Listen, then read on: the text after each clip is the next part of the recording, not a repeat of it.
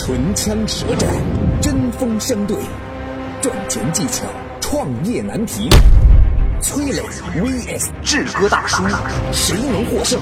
马上进入今天的创业找崔磊。崔磊，乐客独角兽创始人、天使投资人，创办了《创业找崔磊》节目。志哥大叔，抖音大 V，资深媒体人，企业管理专家。下面进入问题一：自二零一零年来，中国初创企业的数量每年以将近百分之一百的速度增长，而大部分大创牌的企业夭折于初创期。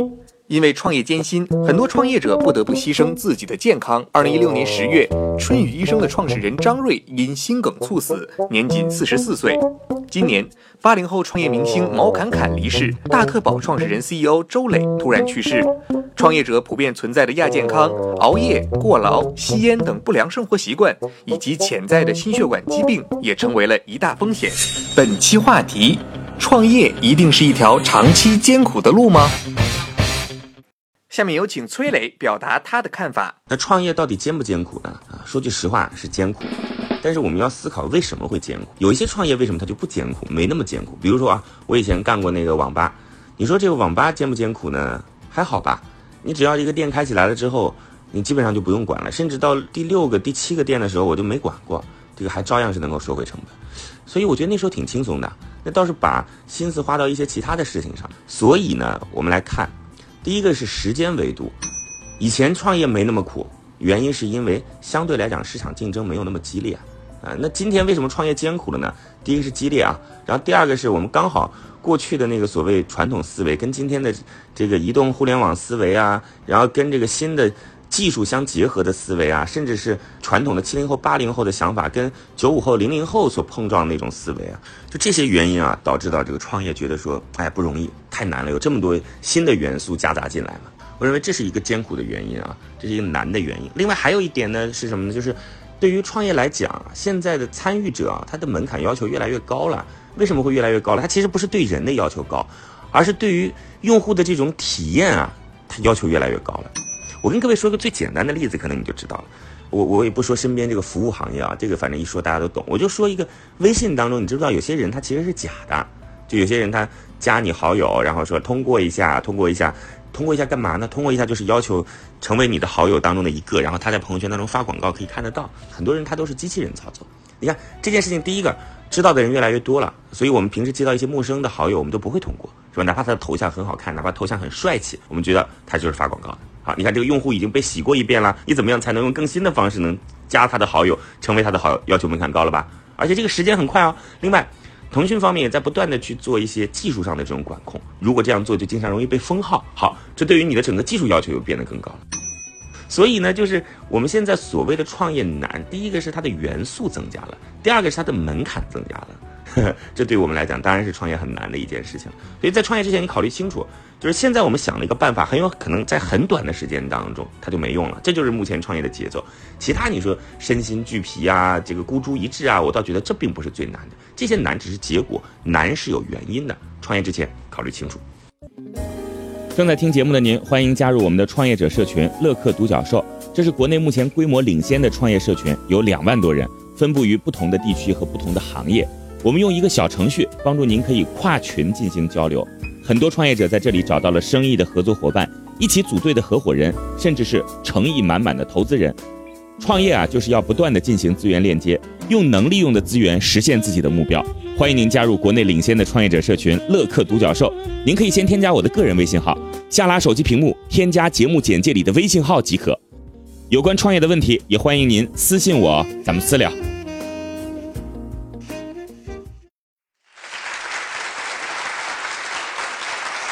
感谢崔磊的精彩发言。本期话题：创业一定是一条长期艰苦的路吗？下面有请志哥表达他的看法。我是志哥大叔，我觉得吃苦不是创业成功的必要条件。没有意义的吃苦，只能感动自己，对创业并没有直接的帮助。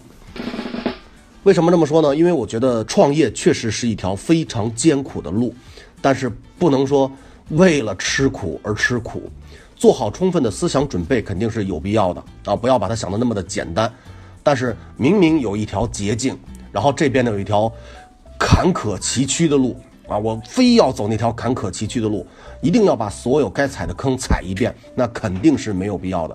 如果有风口、有捷径，还是要用的。呃，很多朋友在这个就是创业的过程中、考学的过程中啊，或者说是工作的过程中，臆想出一种骄傲感。比如说哈，我父亲是这个领域的什么什么什么什么的专家，但是我没有靠我父亲的关系，我自己如何如何如何。啊，我的家族有一个什么样什么样的一个产业链，我没有靠家族的关系，我自己怎样怎样怎样走出了这样一条路，这样的故事多半是毒鸡汤，编剧编出来的心灵故事。有一段话是这样说的啊：读万卷书不如行万里路，行万里路不如阅人无数，阅人无数不如名师点悟，名师点悟不如踏着先人成功的脚步。所以，如果家族企业做得很好，啊，父亲是某方面的这个大咖，那还是要顺着这一条路走，因为能够缩短努力的时间，能够有不一样的起点，那就没有必要去非要让自己去走一条这样的吃苦的路。人生苦短，怎么容易怎么来。但是说我我是不是说这个必须要那个要踩的坑，我也要尽量躲，必须要踩的坑根本躲不过去。所以在创业的路上，不要把吃苦当成骄傲，不得不吃的苦要勇敢的去吃，不得不踩的坑要勇敢的去踩。但是能避开有这样的条件，还是要充分的利用。感谢志哥的精彩发言，下面让我们来看看各位听众有什么看法。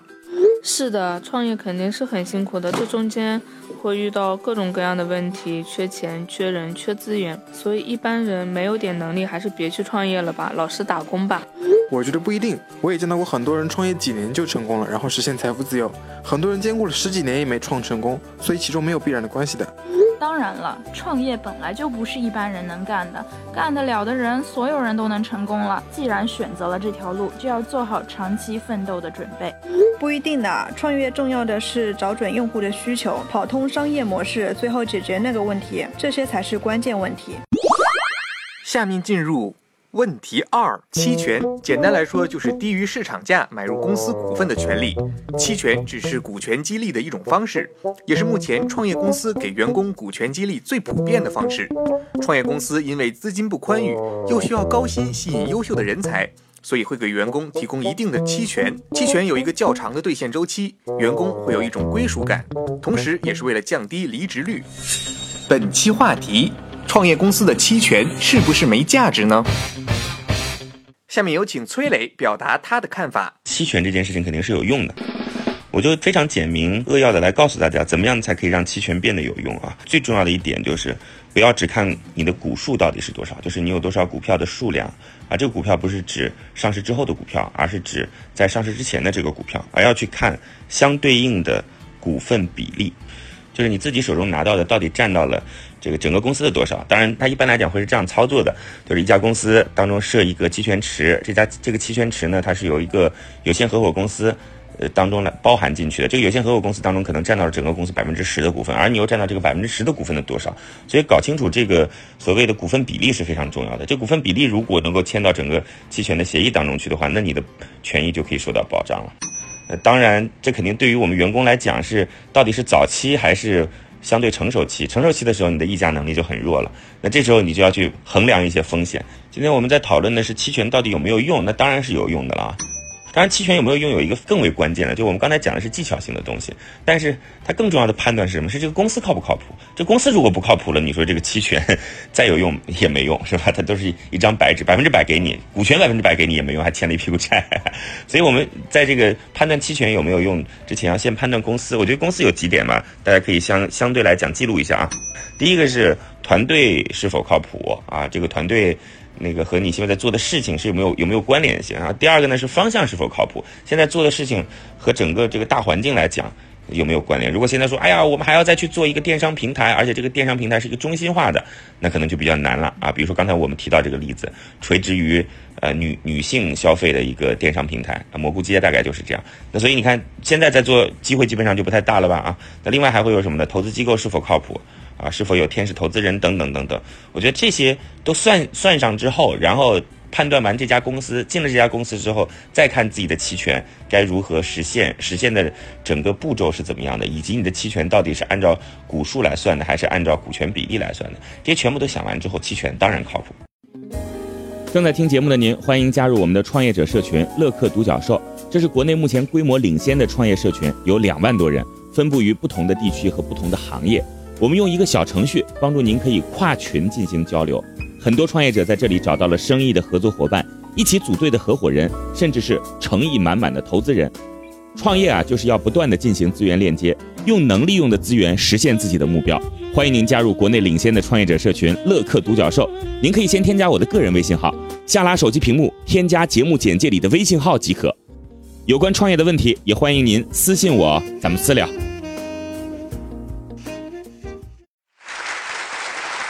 感谢崔磊的精彩发言。本期话题：创业公司的期权是不是没价值呢？下面有请志哥表达他的看法。我是志哥大叔志俊起，我认为有价值，但是意义不大，只针对。这个蘑菇街的这个情况来看，因为呢，现在是瞬息万变的时代。古话里有一句说：“这个三十年河东，三十年河西。”现在根本用不了这么长的时间。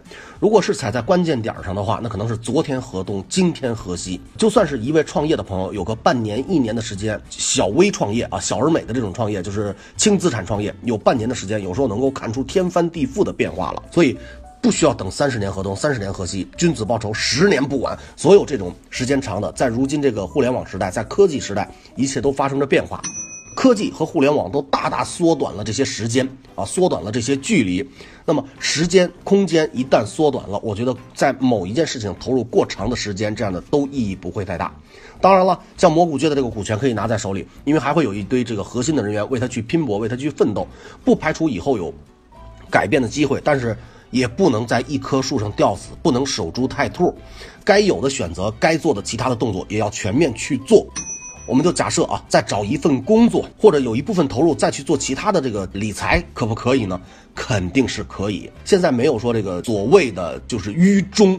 能够得到的这个尊敬不是那一个时代了，我必须效忠某一家公司，自始而一，绝不改变。这个不是忠贞，这个是愚忠啊！而且呢，笨的有点可笑，也不是现在普世价值观该推崇的方式。如果自己的能力决定不了一个企业的改变的话，那就改变自己，让自己去找到更好的大船，登上那条船。这边如果能够保留机会更好，如果不能保留，真的不是。看着这条船，守着这个木头，等着兔子撞上来，不是这种时代了。所以我认为，创业企业的期权有没有价值呢？有，但是意义不大，更多的要靠自己，别只等着天上掉馅饼。感谢志哥的精彩发言，下面让我们来看看各位听众有什么看法。有价值的呀，这个主要看老板吧，看老板是不是愿意和你分享创业成功的收获呀，跟对合适的人一起在奋斗事业，这个过程本身就能够增加你的竞争力。你对公司最了解，为了以后的发展，老板肯定要用期权留住你的呀。没意义，我觉得还是个人能力最重要。有能力的人在哪里都有饭吃，按照市场标准跟老板商定工资，拿了期权反而让自己的收入下降。我觉得有意义。拿创业公司的期权比自己开公司的风险性要小，也不用担心失败了什么都没有，还是值得期待的。我觉得没有意义。第一，这个公司能不能创业成功还是个未知数。就算创业成功了，老板是不是愿意和你分享成功的果实也不知道。所以还是踏踏实实赚点钱才是真的。下面进入问题三。二零一七年，我国宠物市场规模达到了一千三百四十亿元，预计在二零一零到二零二零年间，将保持年均百分之三十点九的高速增长发展。到二零二零年时，市场规模将达到一千八百八十五亿元。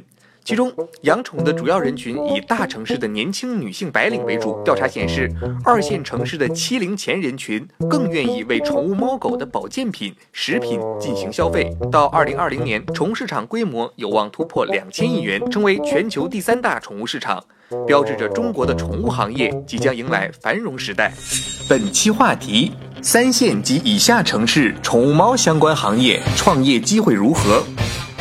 下面有请崔磊表达他的看法。宠物猫呢，甭管是在一线、二线、三线城市，我觉得都是有市场的，而且这个市场温度会越来越高。为什么？我们一件事情我们要去分析。第一个，我们要分析的是，现在政策对于养狗其实是有各种限制的。我相信未来越来越多的狗是必须要去办狗证啊等等的，因为狗是要出去遛的嘛，你要是在公共场合要与人接触的，猫不一样，猫可能你这辈子就是在家里待着，所以养猫和养狗的门槛不同，这是很重要的一点。嗯，第二个呢是，我们现在要去想说，养猫这件事情为什么能够被大家所喜爱？一个原因就是方便嘛。就是我们自己的行为本身，其实会发现说，哦，养猫原来比养狗更方便。猫只要你放在那儿吃的水，你甚至出去两天都没事儿。但是狗可不一样啊，你得陪它玩，是吧？你得带它出去，你每天还得定点的去帮它去解决一些问题。所以这些都让养猫会变得，嗯，主人的负担更轻一些。那这个主人的负担更轻，和主人的整个生活工作环境也有关系。你看现在，不管是在一线、二线、三线城市，相对来讲，大家的整个工作和生活的繁忙程度是要更变得更高了，对吧？你留给宠物的时间其实就不太多。我们的工作时间和现在相对来讲比较繁忙的这种状态，也会成为我们在猫狗之间会选择猫的一个原因。还有包括什么呢？就是在三线城市，嗯，相对来讲，年轻人都去二线城市、一线城市，留下来老人在。那老人需要一种陪伴呀。那这样的陪伴，你看，不是狗就是猫，它总会有一个这样的选择。我刚才讲的这些都是大环境的分析啊，所以我认为三线城市一定是有市场和机会的。那另外，我特别想告诉你说，到底做什么？我觉得做猫舍卖猫这件事情，可能相对来讲竞争会比较激烈了。一定要去做服务，而且是不同的服务。我来说一个一线城市的例子啊，当然三线城市目前可能是不太用得到的。就一线城市有一个平台，它专门去做猫的这种外卖餐饮。你觉得哇，猫也外卖餐饮，这简直太不可思议了。我认为可以做。你看这个猫的外卖餐饮，第一个是它有原因。平台方就说了，他说平时我们吃那个猫粮、狗粮，甭管你多贵啊，它因为缺乏水分，那有了水分就一定不不利于保存嘛，缺乏水分，所以呢非常容易上火。你看这宠物也讲上火，那我觉得这就是需求，它打掉了需求啊。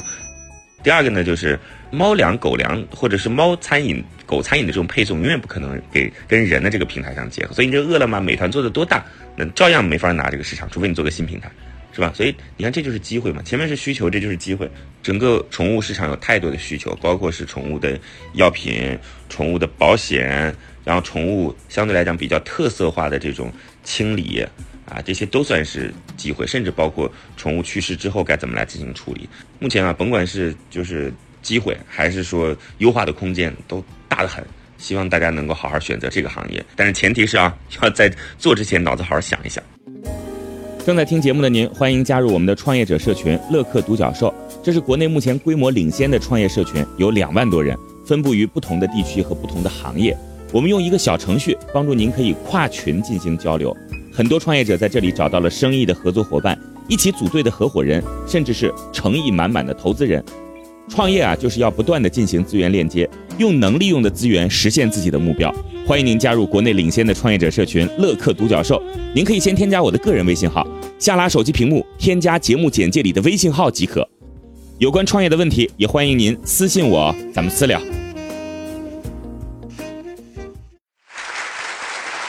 感谢崔磊的精彩发言。本期话题。三线及以下城市宠物猫相关行业创业机会如何？下面有请志哥表达他的看法。我是志哥大叔，志俊启。我认为在三线以下的城市机会不大，不是一门特别好的生意，竞争的比较激烈，是在赚辛苦钱。呃，因为三线城市的这个环境啊，还是有差别啊。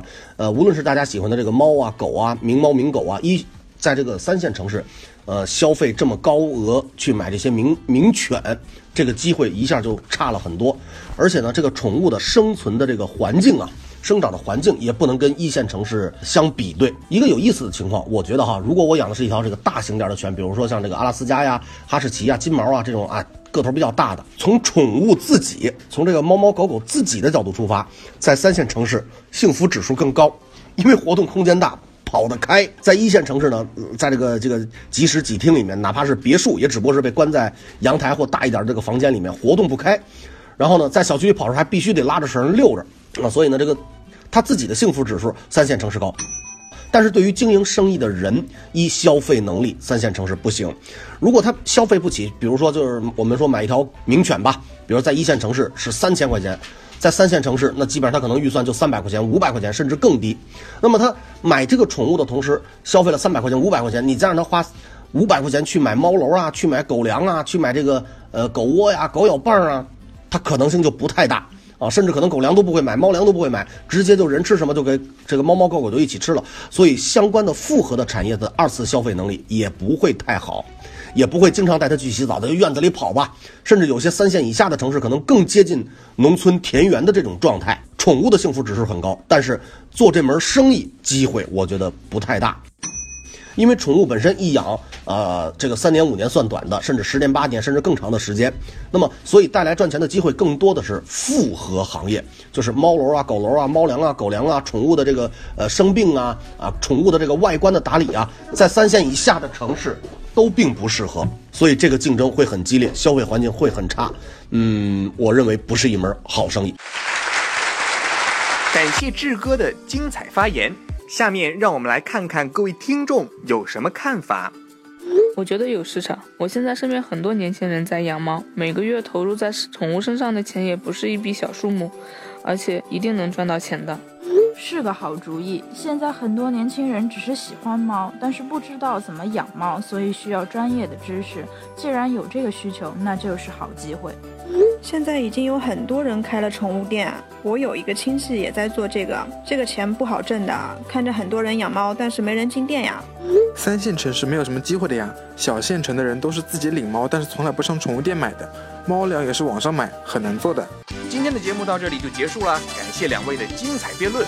创业找崔磊，我们下期再会。正在听节目的您，欢迎加入我们的创业者社群乐客独角兽。这是国内目前规模领先的创业社群，有两万多人，分布于不同的地区和不同的行业。我们用一个小程序帮助您可以跨群进行交流。很多创业者在这里找到了生意的合作伙伴，一起组队的合伙人，甚至是诚意满满的投资人。创业啊，就是要不断的进行资源链接，用能利用的资源实现自己的目标。欢迎您加入国内领先的创业者社群乐客独角兽。您可以先添加我的个人微信号，下拉手机屏幕添加节目简介里的微信号即可。